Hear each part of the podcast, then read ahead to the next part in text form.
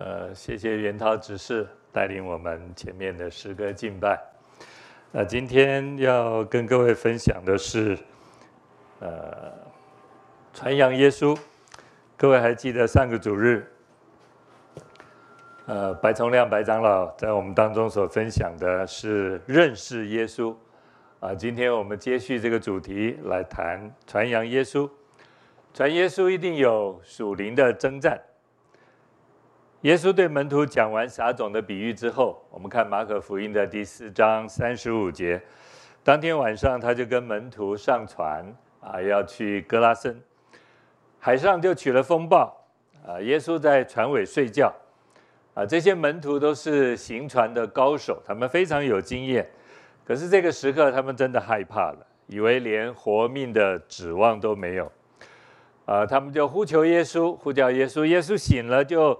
斥责风，向海说：“住了吧，静了吧。”风就止住了，大大的平静了。然后耶稣对门徒说：“为什么胆怯？你们还没有信心吗？”门徒因为耶稣显示了这一个神迹的大能，啊，门徒心里有一些恐惧害怕，啊，他们就彼此的对说。这到底是谁？连风和海也听从他了。耶稣和门徒去格拉森要救一个被鬼附的人，撒旦就来搅扰、威吓他们，让他们信心不足，甚至可以打退堂鼓。我们去传福音，也一定会遇见撒旦的搅扰。我们传福音要为主得人，撒旦怎么可能善罢甘休呢？这让我想起在二十多年前，啊，我们的家里要开始一个啊福音性的查经班，我们邀请一些慕道友、邻居、好朋友来到我们家，要开始这个查经班。但是在开始查经班之前，啊，有一次我们从台中。啊，开车晚上开车回台北，呃，就在开回台北的路上，车子的发电机坏了，啊，啊，我们在开车的时候就发现，哎，为什么呃我们的车子的那个灯就原来是很亮的，就越来越不亮，越来越越不亮，啊，那天又呃高速公路塞车非常厉害，星期天的晚上我们要回台北，呃，没有办法，我们在。呃，后里收费站，我们在那里就停在路边。我们想说，呃，等车子稍微少一点，我们再继续前进。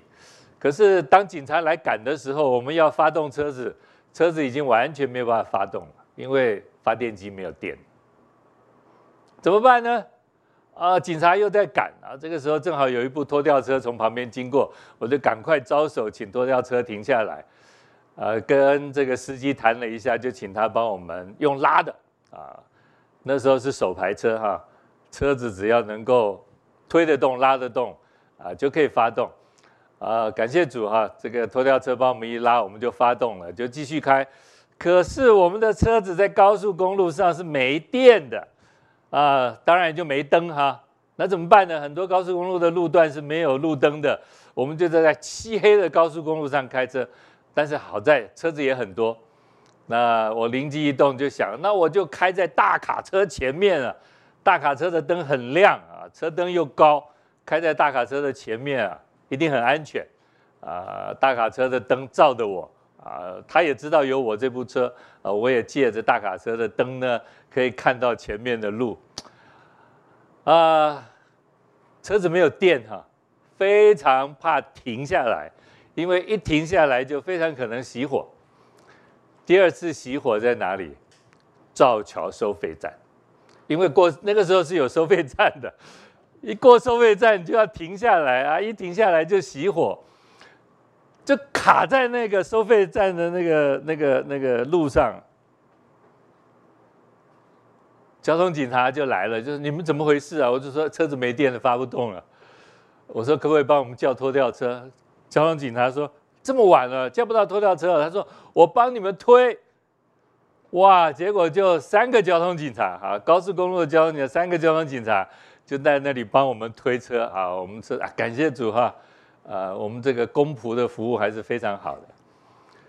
在高速公路上，车子又发动了，又继续走，啊啊，感谢主，我们到杨梅交流道呢，那时候本来想找说，干脆就修车好了，但是已经是凌晨了哈，所有的。这个修车的都关了，呃，我们就继续的走。在杨梅收费站的时候，真的神怜悯哈，车子没有熄火，就一继续的往下开。但是最后一个收费站是哪里呢？泰山收费站，对不对？到泰山收费站哈，车子又熄火了。那时候真的是已经天都快亮了，呃，高速公路上也没什么车了，啊，在收费站熄火，有没有警察？找找看有没有警察，没有警察了，那怎么办呢？我也不可能说，哎，碧林你来推车，我就说那啊，碧林你开车好了，我来推，所以我一个人就在高速公路上那样推车，啊，推了发动了，感谢主哈，碧林师母就把车子开着我了，因为不敢停车哈，一停车就会熄火，我想哇，这怎么办啊？他把车开走，我就在高速公路上跑步，一直追他，一直追他。然后他也知道我在后面追啊，他就慢慢开，慢慢开，哦，跑的真的很辛苦。后来追上车，啊，我们就想办法一直踩油门，让车不要熄火，然后从那里再继续的开回家。下了建国南路以后，左转信义路，从信义路要开回我们吴兴街的家，要走信义路，然后再转松仁路。各位，你想想看，有多少个红绿灯啊？我们就祷告啊，求上帝怜悯。不要碰到红灯，因为碰到红灯，车子就会熄火。感谢上帝也神的怜悯，我们从下建国南路高速公下建国南路高架桥，一直开回吴兴街，回到家，一路都是绿灯，非常奇妙的一件事情。回到家的时候，我们天都已经亮了啊，也就是我们两个人在高速公路的这一夜惊魂记呀。啊，被折腾了一夜，哎，非常的危险，然后就把车这样子开回家。后来想啊，这真是一个属灵的征战，因为我们家从来没有开始过查经班。我们想要跟人传福音，跟邻居、跟朋友传福音，邀请他们来到家里。就在这个查经班开始之前，我们就发生了这样一件又危险。又几乎有啊、生命受到威胁挑战的时候，这是一个属灵的征战。弟兄姐妹，我们要去传福音，传耶稣为主得人，撒旦岂会善罢甘休？耶稣跟门徒坐船要去歌拉森，要去救一个被鬼附的人，撒旦岂会善罢甘休？他一定会透过各样的方式来搅扰我们，来挑战我们的信心，好叫我们心生恐惧而放弃传福音这件事情。耶稣提醒门徒不要害怕，要有信心。确实，不要害怕，要有信心，因为耶稣已经掌管一切，包括风和海都在耶稣的掌管当中。包括那一天，我们的车子在高速公路上没有灯、没有电，就这样子开回台北，都在他的掌管当中。耶稣胜过魔鬼的试探，他曾经在加百农的会堂里面，用他的权柄来赶出污鬼。弟兄姐妹，传福音一定有征战，但是。我们要把失丧的灵魂从撒旦的手里夺回来。我们只能信靠主，我们只能依靠他，我们只能呼求上帝的帮助。耶稣来到底加波利的歌拉森，那是一个呃非常典型的外邦城市，呃异教非常的盛行，呃在那里有一个被鬼附的人从坟地里。看到耶稣就迎向耶稣而来，呃，圣经记载这个人的光景，呃，我们可以体会痛苦不堪，啊、呃，我们可以看一下圣经到底怎么样描述他。圣经说他举止乖张异常啊，说他不穿衣服，时常在坟地里和在山里面痛苦的大喊大叫。他住在坟地里面啊，他不是住在人群当中。他会做伤害自己的事情。圣经记载说，他会拿地上的石头来砍自己，哈，来打自己。当然，呃，这样的人，呃，可能对别人也会有攻击性，啊，因为他有呃某种的危险，甚至也想要保护他，所以别人就用脚镣铁链把他给捆锁住。但是因为这个人被鬼附，他的力气实在太大了。他就会把他的手铐、呃脚镣给弄坏啊！其实别人是约束不了他的啊。我们会以为，或许以为这个人有呃精神上的问题啊。最近呃沙井案一审被判无罪，呃引起了社会的哗然啊。精神病患的权益又被大家关心，也被大家所讨论。但是我们看格拉森这个被鬼附的人，他不是精神病患，不是，他不是病，他乃是被鬼附。精神病的呃朋友是需要好好的看医生，透过专业的医生来帮助他来治疗他。这个被鬼附的人，只需要把他身上的鬼赶出去就好了。我想我们大部分的人。呃，精神状况都算不错，也没有被鬼附的问题。但是，按着圣经以弗所书的描述啊，世人的光景其实也是呃非常的不理想，非常的可怕。圣经记告诉我们，世人的光景是是死在过犯罪恶当中，世人的行事为人是。随从今世的风俗，顺服空中掌权者的首领，就是现今在悖逆之子心中运行的邪灵。我们虽然没有被鬼附，像歌拉森这个人一样，但是其实我们的心智，我们这个人是被魔鬼所辖制，被魔鬼所影响的，以致我们只得顺服他。圣经说，我们放纵肉体的私欲。随着肉体和心中所喜好的去行，我们今天怎么理解以弗所书所说的这一段经文的描述呢？啊，我用白话一点说，也就是我们这个人其实是死在罪里的，因为罪的工价就是死。第二。我们是被魔鬼所约束、所辖制，我们是被这世界的神弄瞎了心眼的，所以我们没有办法不顺服这个世界，不服在那恶者的手下。第三，我们是自己的主人，我们也是罪的奴仆，我们只追求自己肉体的满足和个人的私欲。这就是圣经告诉我们我们的生命的光景。现今很多人，我们看一看哈，现今很多人其实在生活上面都呃相当的脱序。虽然我们不会异常到拿石头来打自己，但是弟兄姐妹、各位好朋友。我们可不可能用其他的东西来伤害自己呢？会的。我们可能用工作来伤害自己，虽然工作是好的。我们可能用财富、用色情、用酒精、用毒品，或者是今天你我人人都有的三 C 产品和网络来。就像一个石头一样，我们拿这些东西来砍自己，来伤害自己，甚至我们也拿这些东西来伤害我们跟家人的关系，伤害我们的家人。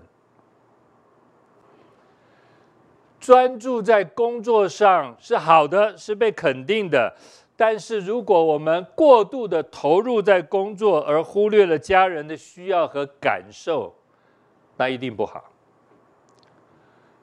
适度的品酒跟好朋友一起，那是好的。但是酗酒和吸毒伤害身体，那就于法不容，也无法行在光明中。三 C 的科技产品是好的，你我都在使用它，我们甚至天天都离不开它。但是大人小孩如果沉溺在虚拟的世界里面，白天晚上都不睡觉，就不好了。现代人根本不需要像这个被鬼附的人住在蒙阿波里面，不需要。但是现代人非常有可能因为这些现象，因为工作和他的生活方式而选择处在一种离群所居的状态当中。感谢神，耶稣来到哥拉森，就是。单单要拯救这个被鬼附的人，这个被鬼附的人看到耶稣来了以后，他非常的急切的就迎向了耶稣。耶稣用权柄来吩咐他里面的鬼，说：“乌鬼啊，从这人身上出来吧！”乌鬼就大声的喊着说。至高神的儿子，我与你有什么相干？我指着恳，我指着神恳求你，不要叫我受苦。然后耶稣就允许了这一个呃叫群的鬼进入一大群猪里，这一群猪就跳下山崖淹死了。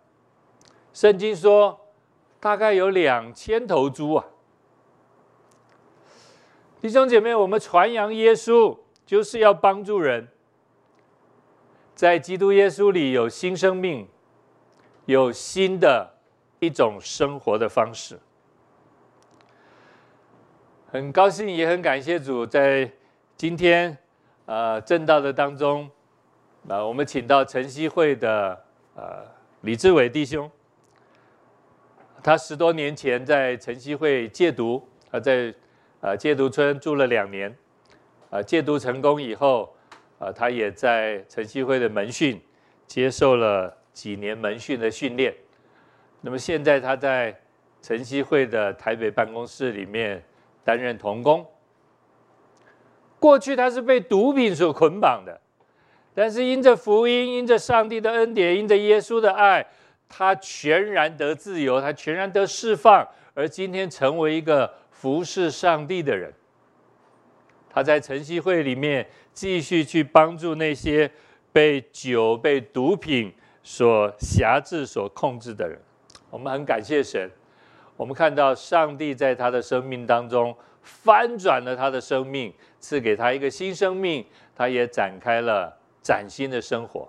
啊，我们今天非常的感谢主啊，邀请他来，我们就把底下的时间交给他。好，志伟。谢谢呃，弟兄姐妹们，大家好，我叫志伟。嗯、我我过去吸毒长达有十一年的时间。啊，其实在我吸毒的过程当中，刚刚听到谢牧师在分享那个被鬼附的那个人呢、啊，其实我就深深的体会到，其实我真的就很像那个人。在我吸毒十一年的时候，呃，我虽然没有住在坟塋里面，没有常常的在那个坟墓里面或山中喊叫。但是其实我的心中却常常在一个痛苦里面呐喊，呐喊说：谁能够救我？谁能够救我脱离这个曲子的身体呢？那我没有人用有形的锁链锁着我，可是那个毒品那个无形的锁链哦，却紧紧的把我绑住。我始终没有办法跳脱那个毒品在我生命当中的捆绑。吸毒其实。有的人说不定会以为吸毒是很爽快的一件事情，可是当你吸毒到一个地步的时候，其实吸毒它是一件非常非常痛苦的事情，因为它让你活不出自己，它会让你完全没有自由可言。譬如说，我心中我我知道我我应当怎么样做一个儿女，可是因为吸毒，我做不到。我心里面也知道怎么样是一个好的男朋友，但是因为吸毒。我会完全都做不到。然后甚至于我因为吸毒的时候，我吸到一个地步哦，我我完全放弃自己，然后甚至于就被爸爸流着眼泪，然后就送进去那个新店安坑那边有一家那个宏济精神病院里面。那感感谢主，上帝拣选拯救了我，然后让我在那个精神病院住完三个月之后，顺利的进到晨曦会戒毒。可是进到晨曦会而言，对我而言又算是。又又是怎么样？晨曦会他标榜福音戒毒，可是那时候我对福音并没有多大的了解。然后呢，呃，我我在里面，我觉得我可以不吸毒，我很高兴。但是高兴我不吸毒，是因为陈曦会他提供了我一个非常安全的环境，因为里面是连抽烟、连看电视、连看 连看杂志、听流行音乐都不行的。然后那那样的环境，他提供提供了给我一个非常非常的一个保护。然后我住了两年之后，呃，然后我心里面有一个感动，我也想要像刘牧师，像很多很多呃帮助我的人一样，我能够成为帮助吸毒者的人。然后我就到永和，然后就读门徒训练中心。可是对能够真正戒毒这件事情，在我心里面到底是不是真的很有信心呢？其实我是心存疑问的。因为在晨曦会里面，我越待我就越看得多很多很多那种，哇！他在戒毒村里面表现的好的不得了，然后表现的真的是比我好太多了哈。那个他的才能啊，他的比我好太多了。可是呢，你也能够常常的看见他们又再次的复发，然后又再次的回到戒毒村。所以其实我心里面，其实对我而言，其实一直是没有把握的，好。然后戒毒那时候的痛苦，我想举一个举一个对我印象非常深刻的例子。那时候爸爸妈妈为了帮助我戒毒，我还没进晨曦会之前呢哈，爸爸妈妈为了帮助我戒毒，他们其实是牺牲了他们所有夫妻相处的时光，然后二十四小时的把我叫在身边，好，然后连晚上睡觉呢，都把我叫进去他们的房间里面打地铺。因为他们生怕一没有看到我哦，我就人就会失踪，然后失踪之后哦，再次的找到我都是透过警察的电话了，然后怎么等等的，或者是发生了什么样的的状况这样，好，但是呢，吸毒的人其实真的很聪明很厉害，他们虽然二十四小时的的跟监不是跟监呐，把我把我带在身边哦，但是我还是能够趁着那个时间的缝隙有没有，我还是能够拿得到毒品。然后我就记得有一晚，我一样拿到了毒品，然后我一样是睡在爸爸妈妈的房间里面打地铺，然后我就等着说他们睡着了之后呢，我要偷偷的爬起来把那包毒品吸掉，然后我就等等等等等，然后那天大概是等到十二点多吧，我就听到了爸爸的打呼声，哦，非常沉稳的打呼声，我就判断爸爸睡着了，然后那时候我就要起来偷偷的去吸毒，可是忽然之间，我妈妈。在睡梦当中，忽然这样大声哭喊了出来，哇！那个哭喊声非常非常的凄厉哦。如果你半夜听到的话，说不定隔壁的会被吓到这样？哦，然后然后那时候我爸爸也被吓醒嘛，然后那时候我就也假装好像从睡梦当中醒过来一样，说发生了什么事。然后我爸妈就就停不住眼泪哦，就一直哭一直哭。然后他就说：“哦，我刚刚我刚刚做了一个梦，他说梦见梦见我。”梦见我，他说他眼睁睁的看见我在吸毒，然后他帮也帮不了，然后喊要喊出声叫我不要吸，他也喊不出声，所以他不知道该怎么办，然后一用力，然后就就整个哭出来这样。其实那天的我对我的打击很大，我我觉得我还是一个心里面对着妈妈心存心存感激的人呢，吼，然后我就觉得。我怎么会因为吸毒，然后连连在睡觉当中都要都要这样折磨我的妈妈？所以那天我真的下定了一个决心，我真的要戒毒，然后我一定要把我手中的那一包毒品冲到马桶里面丢掉。于是呢，我就去到了厕所，然后我就手拿着那包毒品，然后对着马桶，然后我就真的要把它丢到那个马桶里面冲掉。结果我就这样丢丢丢。不是毒品那么多，让我丢那么多次哦，是那包毒品好像长得魔鬼毡一样，粘在我的手上，我的手放不掉哎。其实我说的放不掉的那个感觉，其实就是你从打从心里面你就没有办法把那个手掌放掉。所以那时候我就真的体会到那个毒品那个勾住一个人，他真的是会勾得多多么的深刻，会勾得多么的紧。就是丢不掉啊！丢不掉的结果，当然我后来就放弃了，我就还是在厕所里面把那包毒品吸吸完，然后心里面就想着，我下一次再戒。可是下一次会戒吗？下一次永远不会到。然后后来我到了晨曦会，我再跳回，重新跳回，我回到晨曦会，然后读了门训。然后我读到门训二年级的时候呢，那时候因为我们门训生都需要实习嘛，我们也有门训的同学到信友堂实习过。然后那时候我是被。被那个基隆的一家教会叫回去实习，所以我就常常一样在我们的社区，因为实习的关系常常出没这样。然后我有时候会开着家里的货车，然后帮教会呃呃载一些东西，帮一些忙这样。后来呢，就有一天我就开在路上，然后就有一个吸毒的朋友，以前吸毒的朋友看到我，然后就看到我开在路上，就忽然开门就跳上我的货车，然后开上我的货车，他说。志伟，快快快快快，帮我一个忙，十分钟就好，送我到一个地方。哦，然后原来一问之下就知道说他有联络到一个药头，然后他要去拿毒品，然后那个药头正好要出门，结果那个药头呢就把药放在他家的窗户的门口，叫他自己去拿。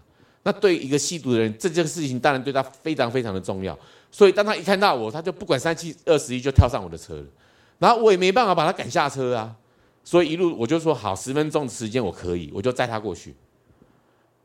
很无奈，我就载他过去，然后载他过去，在在车上，我就不断的跟他重复一件事情，说：“朋友啊，我告诉你啊，我我已经戒毒了，而且我以后立志我要在晨曦会帮忙戒毒的朋友。”其实说真的，我今天的主题是传扬耶稣，其实我那时候并不是在跟他传扬耶稣，其实我那时候其实是在保护我自己，我只是想告诉他说：“如果你真的把我当成朋友，请你不要用毒品诱惑我。”因为毒品的诱惑对我而言，真的，我就蛮紧张、蛮害怕的，就对了。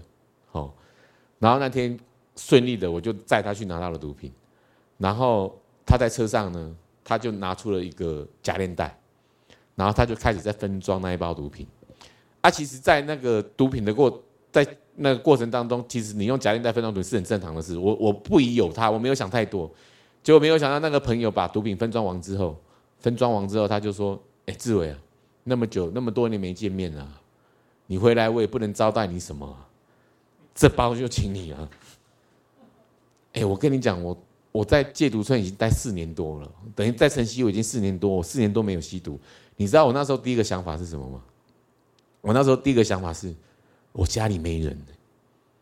哇，我我我吓出我一身冷汗之后呢，马感谢主，马上第二个声音从我心里面几乎同时啦。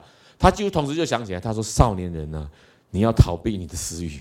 虽然我那时候其实已经不是少年人了，可是，在属灵的方面，我算是少年人嘛。所以我就在想说，逃避私欲，逃避私欲，我要怎么逃避？我然后我就跟他说：‘你这包你真的要给我？’他说：‘对。’我就顺手一丢，就把它丢到丢到车子的窗户外面去。然后呢，我那个朋友呢，他的反应就像是有没有？有时候我们我们有养狗的经验，就知道你把飞盘或者木棒丢出去。”然后那只狗会就会去把它咬回来，那我觉得那种感觉，我那个朋友就自然的反应，马上把车门一打开，他就跳车，然后然后就去捡那包毒品回来，然后我就趁着他下车的时候，我就把车就开走。哎，我虽然说好像逃的不是那么的光彩，有没有？可是那天对我而言意义非凡哎，我就回想到我曾经是毒品要丢是丢不掉的人，可是那天虽然是用逃的。可是我却真正的能够把一包毒品从我手上丢掉。那天的我开始，我才真正开始认识福音，真的是神的大能，他真的能够改变一个你，改变一个人，然后帮助一个人从以前做不到的事情，真的靠着耶稣的话语，他真的能够帮助我。其实我是从那一天开始，从内心深处燃起，我能够真正戒毒成功的那个那个盼望。所以，所以那时候，呃，这个这这个意义对我而言就非常的重要，所以就也也帮助我在晨曦会的服事，我就开始能够更专心，因为我真的知道福音是神的大能，它能够拯救、改变一个吸毒的人。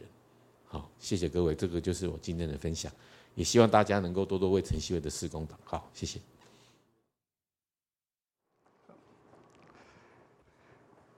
啊，这是志伟的生命故事啊。其实我们跟晨曦会很多的弟兄姐妹都非常熟，啊，常常听到他们生命故事的分享，啊，都非常的感恩，知道耶稣基督福音的大能啊，确实可以拯救每一个世上的人。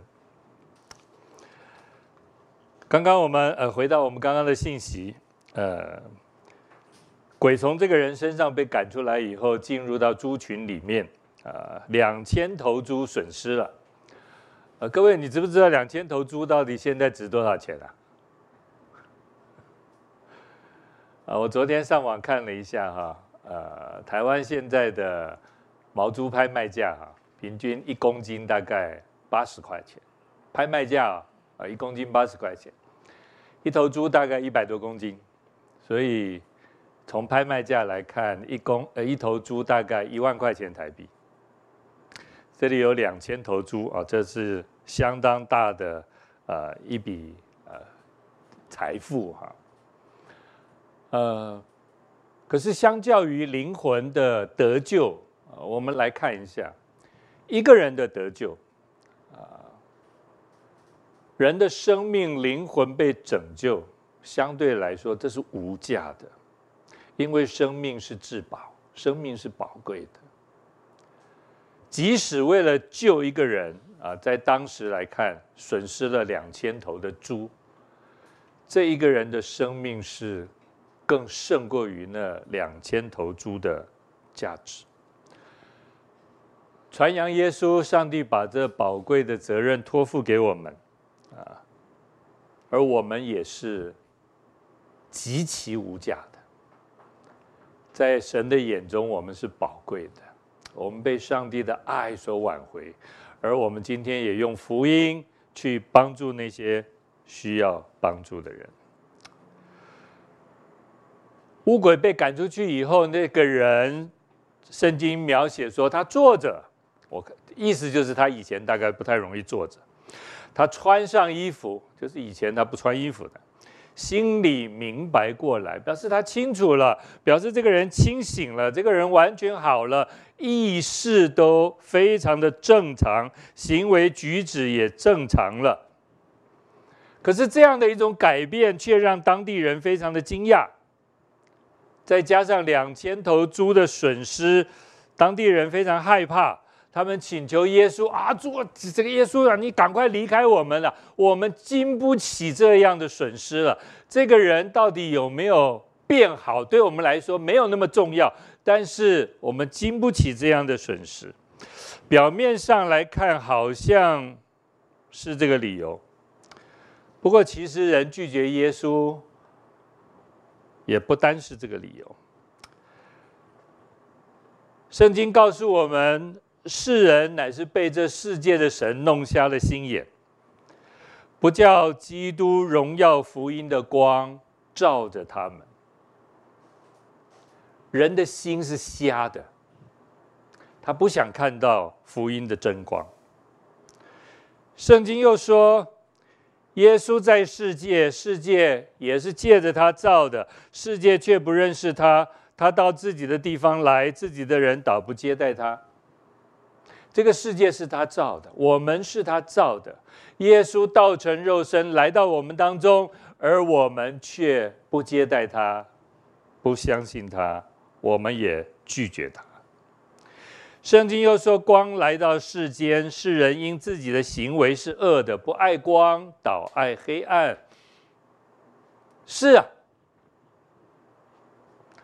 我们的里面是黑暗的，是污秽的。是罪恶的，是龌龊的。我们已经习惯而享受在那个黑暗污秽当中，我们不需要光。当光要来照耀我们的时候，我们把光拒绝在外。各位好朋友，人罪的本性就是拒绝耶稣，这是我们的本性。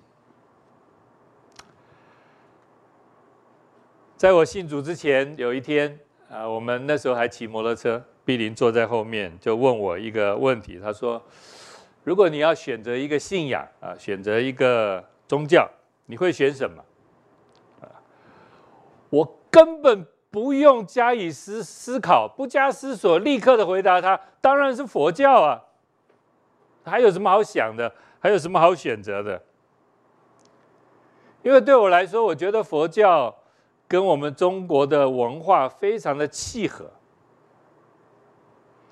很多我们的道德生活的层面跟佛教的关系非常的深厚，所以根本不加思索的就回答他，当然是选佛教。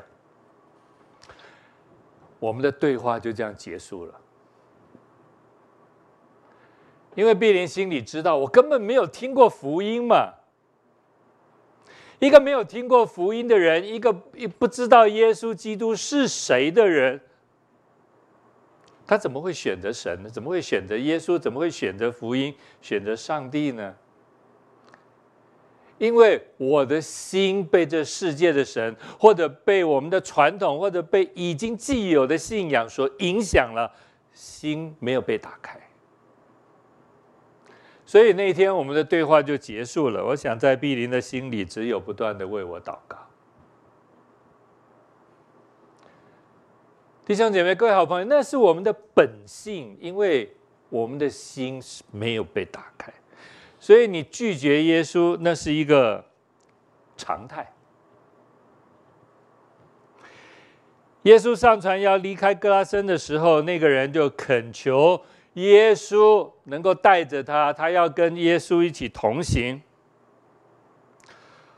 我们真的不知道这个人被鬼附了多久，被辖制了多久。刚刚志伟说他吸毒十一年，真的非常长的一段时间。那十一年，我想是他生命当中非常痛苦的这个生命的记忆和经验。这个被鬼附的人，圣经没有说他被鬼附了多久，但是这一段时间也是他生命当中非常痛苦的日子。他过的人不像人的日子，而今天因为耶稣基督把他里面的鬼给赶了出来，他得了自由，得了释放。他从那一天开始，他就过过过的呃像一个人的日子，一个真正自由得释放的日子。所以他做了一个决定，他要跟随耶稣。这真的是一个好决定。在晨曦会，所有因福音戒毒而成功的人，我不能说百分之百，但是我可以说有相当高、相当高的比例的这些好朋友、这些弟兄姐妹，他们心里面被神的爱触动，他们愿意跟随主，愿意来服侍主，就像这个被鬼附的人一样。可是耶稣却不许。圣经不允许，耶稣不允许他来跟随主。耶稣对这个人说：“你回家去，到你的亲属那里，将主为你所做的是何等大的事，是怎样怜悯你，都告诉他们。”各位还记得志伟刚刚说吗？他的爸爸妈妈要把他看在旁边，连晚上睡觉都要他在旁边打地铺。你可以想象那个家人因爱的关系，在这种冲突当中，又是带着非常大的彼此的伤害跟挣扎。主耶稣要这个人先回家去处理他跟他家人之间的关系，然后再去向其他的人传福音。这是耶稣的心意。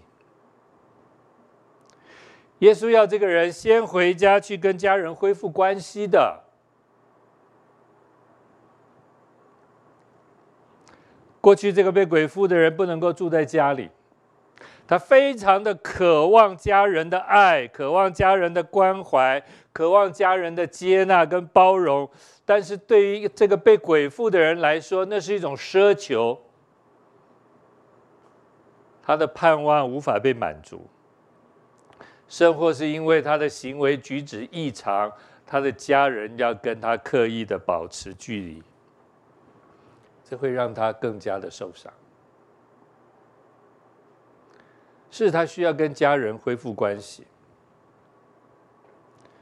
耶稣让他，你不要跟着我，你先回家，先恢复你跟家人的关系。然后你还要向家人传福音。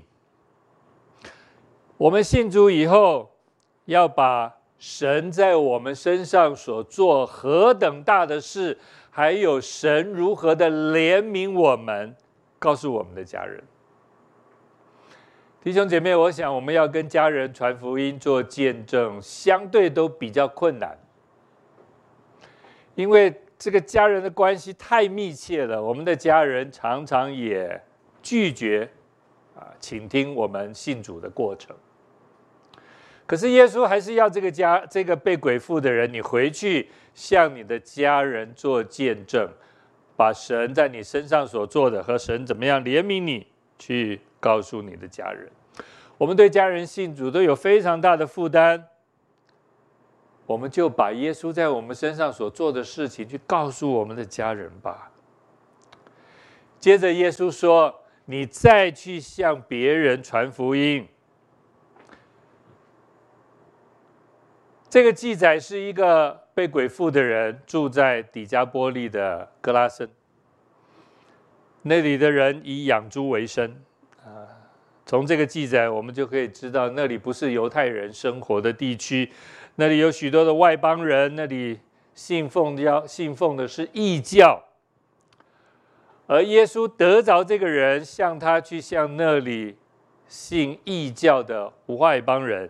去向他们见证，而这些人很可能就是这个人的呃亲族朋友，是他的邻舍。主耶稣要他再去向这些人传扬福音，福音要传到万国，福音也要传到万民。弟兄姐妹，耶稣在你我身上行了何等大的事！耶稣在我们身上赐下了多少的怜悯？其实这就是我们要去传福音的内容。想想看，我们在这里生活的这块土地——台湾，这里的信主的比例啊，仍然非常低。所有基督信仰的人，我们加在一起啊，比例不会超过百分之十。我们这块土地上有两千三百万人，啊，我们信主的比例人口不会超过百分之三之十。在这一个宗教信仰非常多元的这一块地方，台北信友堂设立东区福音中心，为的就是去得着更多还没有认识耶稣基督的人。东区福音中心的成立，就是为着。要继续的去传扬耶稣。今天我们如同这个被鬼附的人，他生命里的鬼被赶出去，我们坐着，我们穿上了衣服，我们心里明白过来，求上帝帮助我们。你第一重要的事情，赶快去跟你的家人。恢复和好的关系，这第一件。第二，跟你的家人传扬耶稣，把耶稣在你身上做了何等大的事，耶稣如何的怜悯你，告诉你的家人。第三，赶快向你在日常生活当中所接触的人，就像这个人在底加波利向众人传扬耶稣基督。求上帝恩待也赐福我们，透过今天的信息，知道我们是一个蒙恩的人，而上帝也把这极为宝贵的抢救灵魂的工作赏赐给我们。抢救灵魂是无价的，愿上帝恩待。我们一起祷告，感谢亲爱的上帝，你怜悯我们，你拯救我们。你把我们从过犯、罪恶、死亡当中给救赎出来，而如今我们也要成为一个为耶稣、为福音做见证、去传扬耶稣的人。愿上帝恩待教会，也恩待教会的每一位弟兄姐妹，好叫我们都被主的爱兴起，被爱激励，我们可以继续的高举耶稣基督，并他钉十字架，来传扬神的爱，传扬耶稣基督的作为。我们感谢你，祷告奉耶稣基督的圣名，阿门。